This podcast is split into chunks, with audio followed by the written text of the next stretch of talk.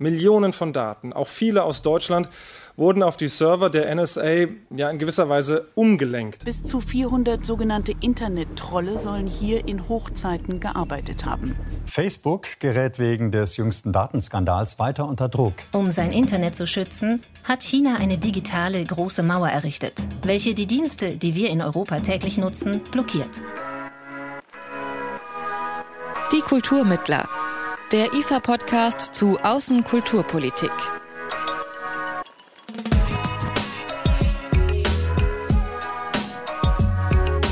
Hallo und herzlich willkommen. Ich bin Jan-Philipp Wilhelm. Schön, dass ihr wieder dabei seid bei Die Kulturmittler.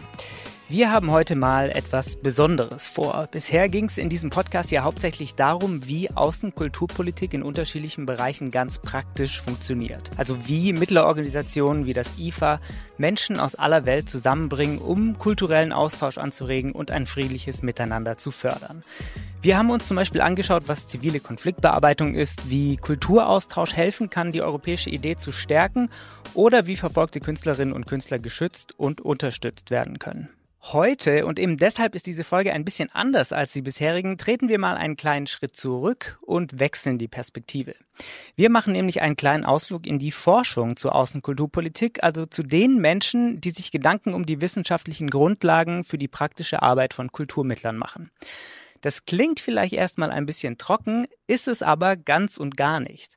Denn die Welt da draußen, in der IFA, British Council, Deutscher Akademischer Austauschdienst und Co. Menschen und Kulturen zusammenbringen wollen, ist ständig im Wandel. Die politischen Begebenheiten ändern sich, alte Akteure verschwinden und neue Akteure treten auf und die Digitalisierung stellt sowieso alles auf den Kopf diesen Wandel zu analysieren, Fakten zu sammeln, die eigene Arbeit zu hinterfragen und dann Empfehlungen zu formulieren, das machen Wissenschaftlerinnen wie Odila Triebel. Ich leite den Bereich Dialog und Forschung, Kultur und Außenpolitik am IFA. Odila Triebel ist, wenn man so will, die Chefin der hauseigenen Denkfabrik am Institut für Auslandsbeziehungen. Im Interview hat sie mir Einblicke in ein brandaktuelles und hochspannendes Forschungsprojekt zum Thema Cybersicherheit gegeben, das das IFA derzeit mit dem Friedens- und Konfliktforschungsinstitut BICC, das steht für Bonn International Center for Conversion, durchführt. Worum es bei diesem Projekt genau geht, wie es überhaupt zu dieser Zusammenarbeit gekommen ist und was der aktuelle Stand der Erkenntnisse ist, das steht im Mittelpunkt dieser Folge. Und wer aufmerksam den Vorspann gehört hat, weiß wahrscheinlich schon, das Ganze hat mit russischen Trollfabriken, chinesischen Internetsensoren und amerikanischen Cyberwaffen zu tun. Dazu also gleich mehr.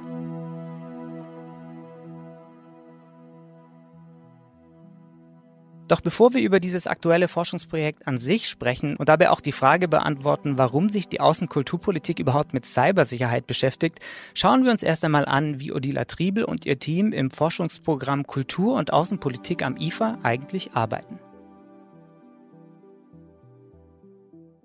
Also zunächst mal manage ich ein Team von zwölf Mitarbeitern aber darüber hinaus nebenbei nicht unwesentlich konzipiere ich Forschungsaufträge und internationale Konferenzen zu Fragen der Außenkultur und Bildungspolitik und zur guten Praxis in den internationalen Kulturbeziehungen. Ich baue ein internationales Netzwerk zur Kulturpolitikforschung auf und ich berate deutsche Auslandsvertretungen zu Vortragsprojekten im Ausland. Ja, dass es dieses Forschungsprogramm am Institut für Auslandsbeziehungen überhaupt gibt, das hat mehrere Gründe. Einerseits hat das IFA als älteste deutsche Mittlerorganisation der auswärtigen Kultur- und Bildungspolitik natürlich eine ganze Menge Erfahrung damit, wie sich die Außenkulturbeziehungen in der Vergangenheit entwickelt haben.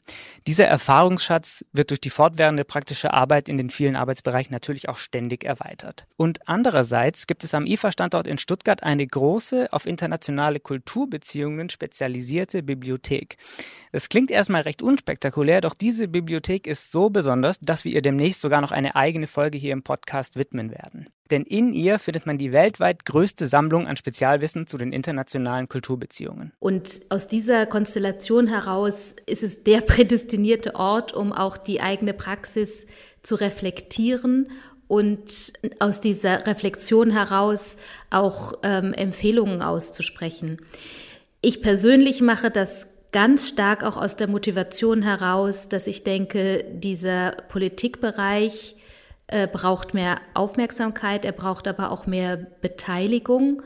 Eine ganz wesentliche Motivation ist auch zu zeigen, Die Art, wie wir internationale Kulturbeziehungen verstehen, ist evidenzbasiert, ist faktenbasiert, hat rationale Argumente und darf nicht einfach hingestellt werden als eine beliebige ähm, politische Haltung. Faktenbasierte und rationale Argumente liefert das Forschungsprogramm zum Beispiel für das Auswärtige Amt. Das nämlich entwirft gerade eine neue Strategie für die deutsche Außenkultur- und Bildungspolitik, die ab 2020 gelten soll. Die aktuelle Strategie stammt nämlich noch von 2000 und seither hat sich doch einiges geändert auf der Welt. Man denke da mal nur an die Themen Migration, Populismus oder Digitalisierung. Wir haben deswegen begleitend zu diesem Prozess einer Entwicklung einer neuen ähm, Strategie einige Studien für das Auswärtige Amt in Auftrag gegeben. Die Schwerpunkte, die uns ähm, ansonsten beschäftigen, ist die Digitalisierung, ähm, ist Europa und ist ganz zentral die Frage, Zivilgesellschaft. Wer ist die Zivilgesellschaft ähm, und wie kann man sie unterstützen? Was uns auch immer wieder beschäftigt, sind konkrete Länderstudien. Das wird manchmal aktuell an, an Jubiläen oder weil Kulturabkommen möglicherweise im Raum stehen können.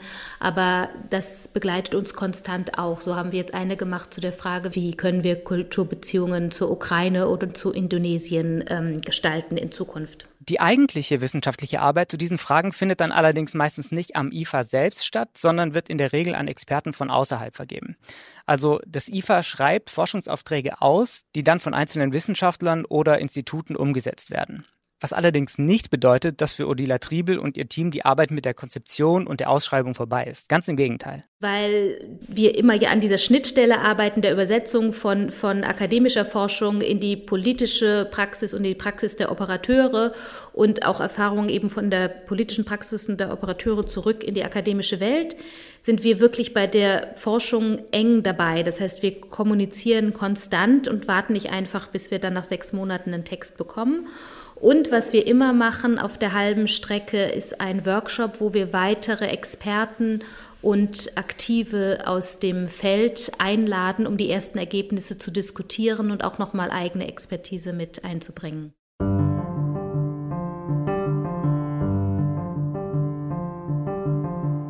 So, wir wissen jetzt also schon mal, warum es am IFA ein Forschungsprogramm gibt und wie dort gearbeitet wird.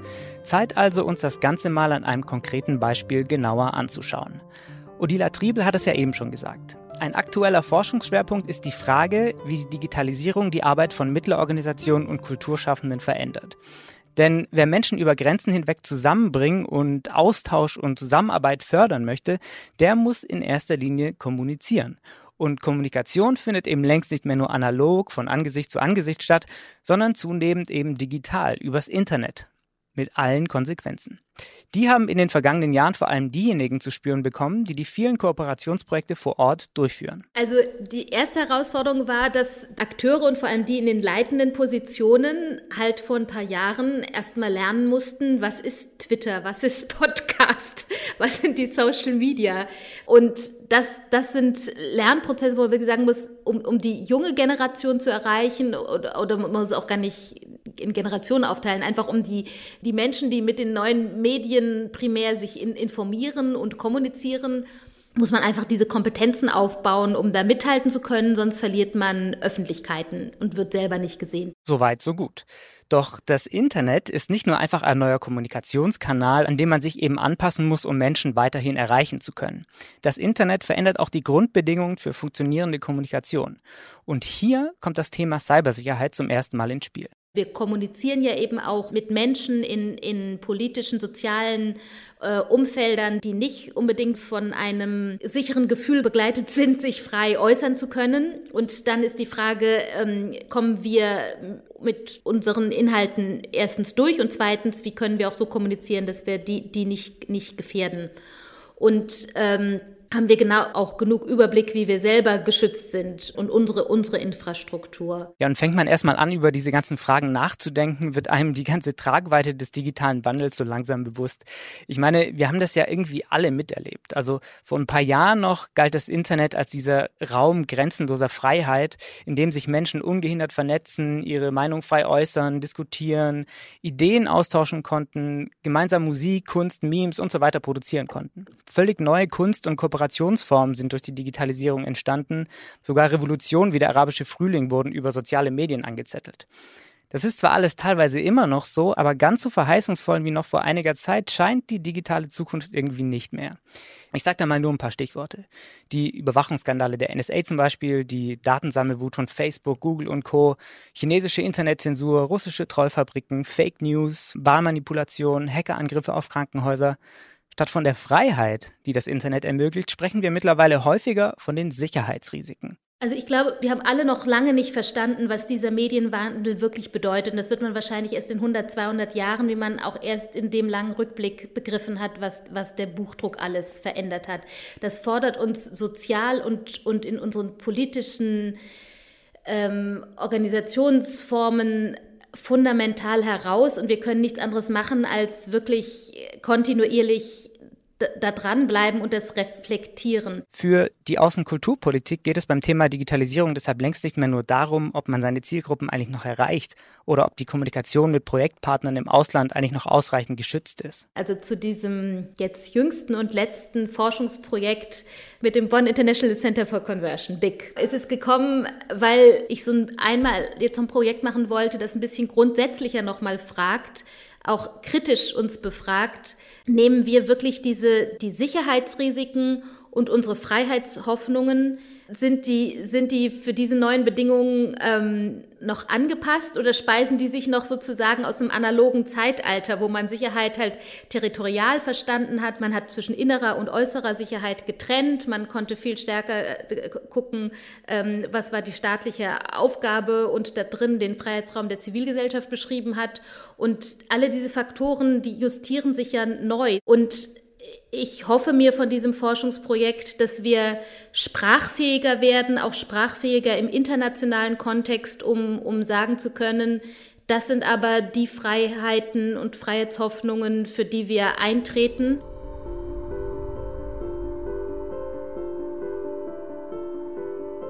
Es geht in diesem Forschungsprojekt also um ganz grundlegende Fragen, um digitale Normen und Werte, um die kulturellen Grundlagen der Freiheit im digitalen Zeitalter, kann man sagen. Also zum Beispiel, ist die Idee eines freien und friedlichen Internets, in dem sich alle frei vernetzen und miteinander kommunizieren können, überhaupt noch grenzüberschreitend gültig? Kann man sich international darauf verständigen, dass die Errungenschaften der Digitalisierung ausschließlich zu friedlichen Zwecken verwendet werden? Gibt es da noch eine gemeinsame Grundlage, gemeinsame Normen, gemeinsame Werte, auf die man sich weltweit einigen kann? Und wie sollen diese Normen und Werte eigentlich aussehen? Alles Fragen, die eigentlich auch die Friedens- und Konfliktforschung angehen. Oder sagen wir so, angehen sollten. Also insgesamt hat sich die Friedens- und Konfliktforschung mit dem Thema Cyber, Digitalisierung, Cyberwar überhaupt nicht befasst. Und insofern ist das eine Leerstelle. Äh, man kann sagen, die Friedens- und Konfliktforschung ist eigentlich immer noch im 20., aber noch nicht im 21. Jahrhundert angekommen. Das ist Andreas Heinemann-Grüder, Friedens- und Konfliktforscher am Bonn International Center for Conversion und an der Uni Bonn. Eigentlich fokussiert er sich in seiner Forschung auf Übergangsregime im postsowjetischen Raum und auf irreguläre Kämpfer in Bürgerkriegsgebieten. Klassische Themen der Friedens- und Konfliktforschung also.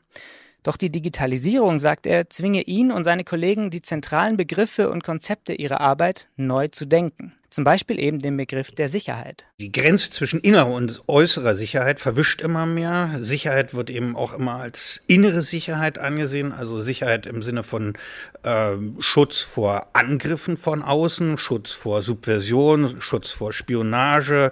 Ähm, das ist ein Thema. Das andere aber auch das Informationssicherheit, äh, gerade für autoritäre Regime ein viel größeres äh, Thema ist, als es das vielleicht noch vor 15, 20 Jahren war, wo man davon ausgeht, geht. Das Internet ist der Raum der Freiheit und äh, äh, der Selbstbestimmung und der Demokratie. Und jetzt sehen wir, dass also autoritäre Regime in der Konkurrenz auch mit offenen Gesellschaften immer mehr versuchen, ähm, so eine Art von Informationsautokratie zu errichten. Das heißt also auch die, den Informationsfluss ähm, zu kontrollieren, auch äh, mal eine gewisse äh, Wertedominanz über ihre Bevölkerung zu bekommen. Und die Kontrollmechanismen sind natürlich auch schon im Zuge von dem sogenannten Kampf gegen den Terror er erheblich ausgebaut worden. Also das ist ein Thema, das äh, außerordentlich relevant ist. Ich glaube, relevant ist auch der Schutz von Demokratie, ähm, weil eben durch Beeinflussung von Wahlen, durch Wahlfälschungen, durch äh, Trollfabriken sozusagen die Möglichkeiten da einzugreifen zugenommen haben, aber auch die Notwendigkeit, sich dagegen zu verteidigen. Und ich glaube, ein weiterer Bereich ist auch der Schutz von Journalisten, von akademischer Freiheit, von Künstlern. Ähm, das heißt also, dass hier diese autoritären Zugriffe, ähm, dass man denen was entgegensetzen muss. Doch wie das praktisch immer so ist, wenn es in der globalisierten Welt um Sicherheit geht, bräuchte es für all das internationale Verständigung und Regeln. Aber es stellt sich die Frage, gibt es international überhaupt eine gemeinsame Vorstellung davon, was Sicherheit im Internet bedeutet?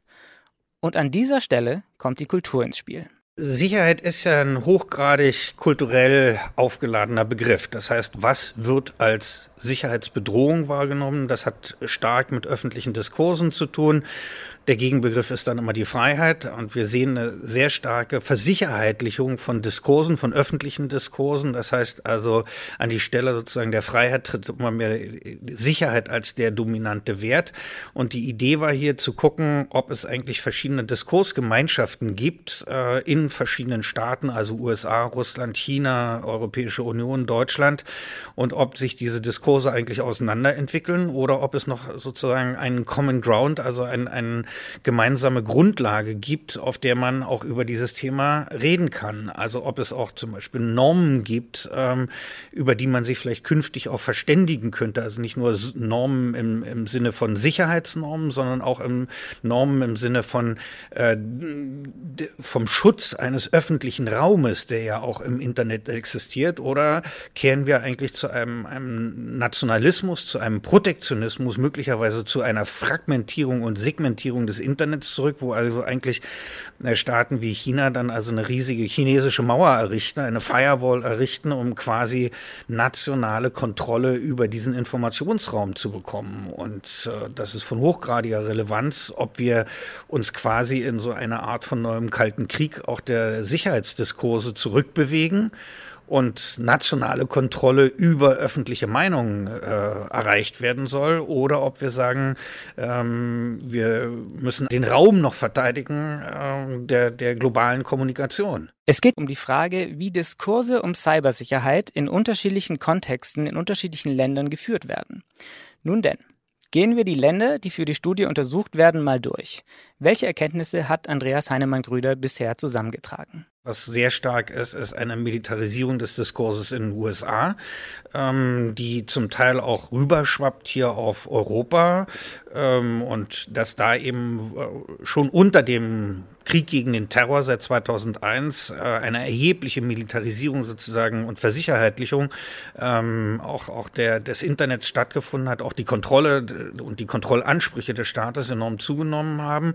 Ähm, das heißt, man spricht in den USA vollkommen, äh, wie soll ich sagen, ohne, ohne innere Bremse von Cyber War, also so als ob es wirklich um Kriegsführung geht und man auch die Logik des Krieges auf die äh, Digitalisierung anwendet. Das heißt also, dass man auch als ein Feld der Kriegsführung gegen andere Staaten ansieht und der innere Feind und der äußere Feind auch gar nicht mehr so groß zu unterscheiden sind.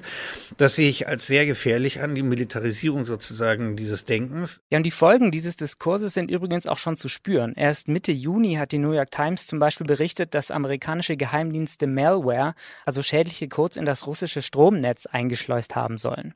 Der Zeitung zufolge soll das eine Warnung an Präsident Putin sein, dass man im Falle eines größeren Konflikts bereit zu einem Cyberangriff wäre. Zwar wird in den USA vor allem unter dem Aspekt Free Speech auch der Wert der Freiheit im Internet immer wieder diskutiert, doch derzeit dominieren laut Heinemann Grüder eben die Militaristen den Diskurs. In China sieht man, dass das vor allen Dingen äh, Mittel ist, um sozusagen präventiv äh, äh, sich gegen irgendwelche Revolutionen, gegen Tiananmen oder irgendwelche äh, Proteste äh, zu, zu wappnen. Das heißt, es ist ein Mittel der Sozialkontrolle, aber auch ein Mittel natürlich der Spionage, aber auch äh, Mittel der Subversion. Bei dem letzten Stichwort Subversion, da ist Russland wahrscheinlich am stärksten unterwegs, weil sie versuchen eben äh, in westlichen Gesellschaften antieuropäische, anti-NATO, anti-amerikanische Stimmungen durch Trollfabriken, durch soziale Medien, durch ähm, Einflussagenten, durch äh, Nachrichtenagenturen und so weiter ähm, zu beeinflussen.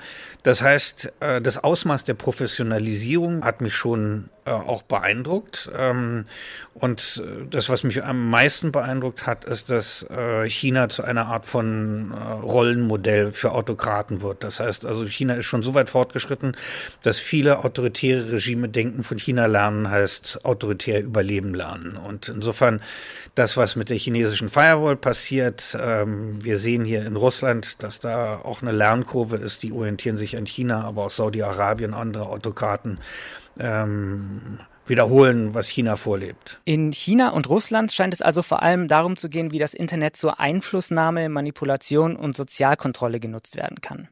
Der Diskurs um Freiheit und Sicherheit im Netz ist also in autoritären Regimen gewissermaßen auf den Kopf gestellt. Nicht die Bedrohung der Freiheit im Internet wird als Problem gesehen, sondern die Freiheit im Internet an sich. Der Diskurs in Deutschland könnte dagegen unterschiedlicher kaum sein. Ja, wir haben in Deutschland eine Diskussion natürlich um Datensicherheit. Wir haben eine Diskussion um äh, sozusagen informationelle Selbstbestimmung. Wir haben eine Diskussion auch darüber, dass äh, die, der, also die defensiven Fähigkeiten erheblich ausgebaut werden müssen, weil da eben auch erhebliche Schwachstellen äh, sichtbar geworden sind infolge von, von Snowden, infolge aber auch von Angriffen auf äh, Server vom Bundestag oder auch vom Auswärtigen Amt. Also wir sehen einerseits, wir müssen hier mehr tun, sozusagen, um Cybersicherheit äh, zu gewährleisten. Auf der anderen Seite ähm, aber in Deutschland äh, haben wir die, die Debatte, äh, zum Beispiel aktive Verteidigung, äh, sehr viel zurückhaltender als in den USA oder in China oder in Russland geführt wird.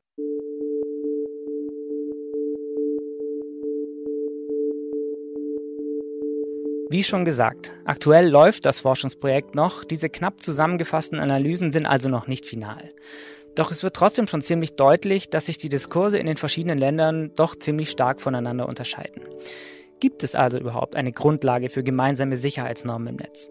Ja, meint Andreas Heinemann-Grüder, zumindest auf EU-Ebene könnte man mit dem nötigen politischen Willen einiges erreichen, auch um sich gegen Einflüsse von außerhalb zu schützen. Also eine gemeinsame Norm könnte zum Beispiel sein, ähm, wir verständigen uns zumindest hier unter den EU-Staaten darüber, dass wir keine Wahlbeeinflussung äh, betreiben. Das heißt also, dass Wahlen im nationalen Raum stattfinden oder wenn es EU-Wahlen sind, im EU-Raum stattfinden, aber wir also keine Wahlmanipulation zulassen und, und, man sich auch wechselseitig diesbezüglich schützt ähm, vor solchen Beeinflussungen. Eine weitere Möglichkeit könnte sein, dass man gemeinsame Zertifizierungsstandards auch errichtet und sagt, also wir haben europaweite Standards und wir zertifizieren auch bestimmte ähm, Anbieter, also auch soziale Medien, dass man sagt, also Facebook, äh, Twitter müssen auch bestimmte Standards einhalten ähm, und wenn sie die nicht einhalten, dann gibt es europaweite Warnungen dafür. Darauf würden die dann auch schon äh, ein bisschen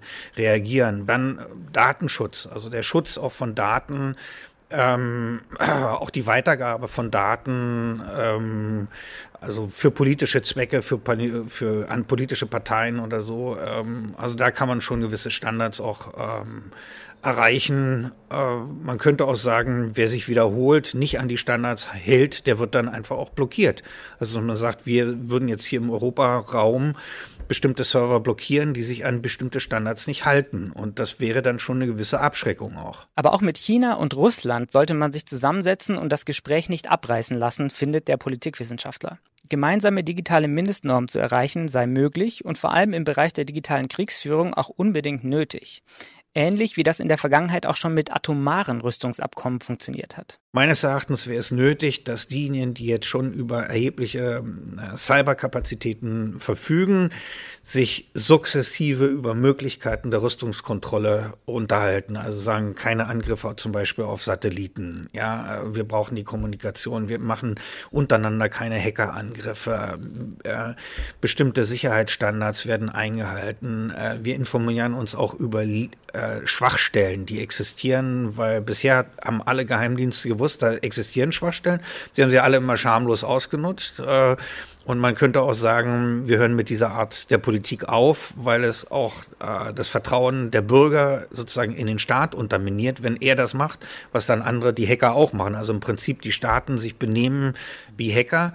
Also da gibt es einen weiten Raum, wo man eigentlich sich verständigen könnte, ähm, was die Konsequenzen eines ungehinderten Rüstungswestlaufes im Cyberraum sind. Doch am Ende, meint Andreas Heinemann-Grüder, zeigt die Analyse der unterschiedlichen nationalen Diskurse vor allem eines, dass es hier um weit mehr geht als um digitale Rüstungskontrolle, gemeinsame Sicherheitsnormen oder um Datenschutz. Meines Erachtens ist es Teil einer Systemauseinandersetzung. Es gibt äh, eine Systemauseinandersetzung ähm, im politischen Bereich und der erstreckt sich auch auf den Cyberraum. Es geht also um die Verteidigung sozusagen der offenen Gesellschaft, der pluralen Gesellschaft, äh, der Gesellschaft, in der es einen freien Austausch der Meinungen gibt, ähm, auch einen fairen Austausch der Meinungen gibt, ähm, Zugang zu unterschiedlichen Meinungen und Informationen um, und auch verlässlichen Informationen. Und es gibt diejenigen, die diesen Raum kontrollieren wollen, also die quasi so eine Art äh, Orwell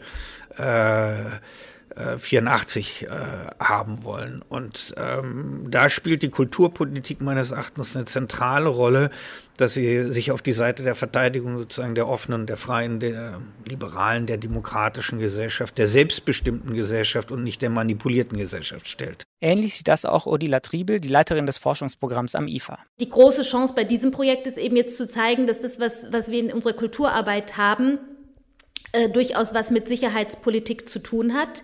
Die Gefahr ist, dass dann auch der Kulturbereich sozusagen versicherheitlicht wird. Da muss man ein bisschen aufpassen. Aber andererseits deutlich machen, wenn unsere Vorstellung davon, wie wir den öffentlichen Raum und eine freie Debatte verstehen, einfach nicht mehr, nicht mehr selbstverständlich von uns äh, geschützt werden kann, dann, dann wird es sicherheitsrelevant. Wie Andreas Heinemann-Grüder vorhin gesagt hat, was als Sicherheitsbedrohung wahrgenommen wird, hat immer auch mit kulturellen Diskursen zu tun. Und mit der Digitalisierung tritt diese kulturelle Dimension von Sicherheit noch deutlicher zutage. Darauf müssen die Außenkulturpolitik und die Mittlerorganisationen in ihrer strategischen Ausrichtung reagieren, sagt Udila Triebel. Und auch wir alle müssen darüber nachdenken, wie widerstandsfähig, also wie resilient wir gegenüber den Herausforderungen und Bedrohungen durch die Digitalisierung eigentlich sind. Traditionell hat man Sicherheit verstanden, es geht um, um Schutz des Territoriums und des, des Gewaltmonopols.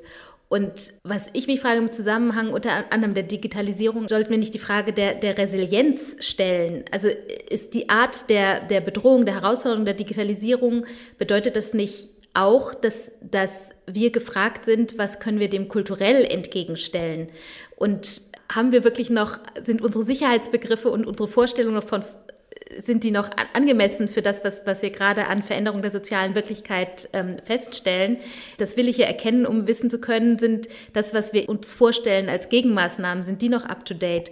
Und ich könnte mir eben vorstellen, dass wir auf eine ganz neue Weise eine kulturelle Resilienz brauchen, die sagen, ich ich stelle mich dem entgegen, ich möchte nicht nur als Konsument verstanden werden, ich möchte den Mensch als, als kunstbegabtes Wesen ähm, begreifen, ich möchte ihn begreifen als ein soziales Wesen. Für Sie unterstreichen die Erkenntnisse aus dem Forschungsprojekt, dass sich die Entscheider in der Außenkulturpolitik unter den neuen digitalen Bedingungen noch viel stärker als früher fragen müssen, wie und mit welchen Mitteln sie zu einer freien, friedlichen und sicheren Welt beitragen können und dass sie dabei nicht davor zurückschrecken sollten, für ihre Werte und Normen auch einzustehen. Kultur, so verstehe ich das auch, Kultur ist eine Praxis, wie wir friedliches Zusammenleben gestalten können, im Anerkennen darein, dass wir verschiedene Prägungen haben, ähm, verschiedene Bedürfnisse haben und die Welt ähm, immer verschieden wahrnehmen.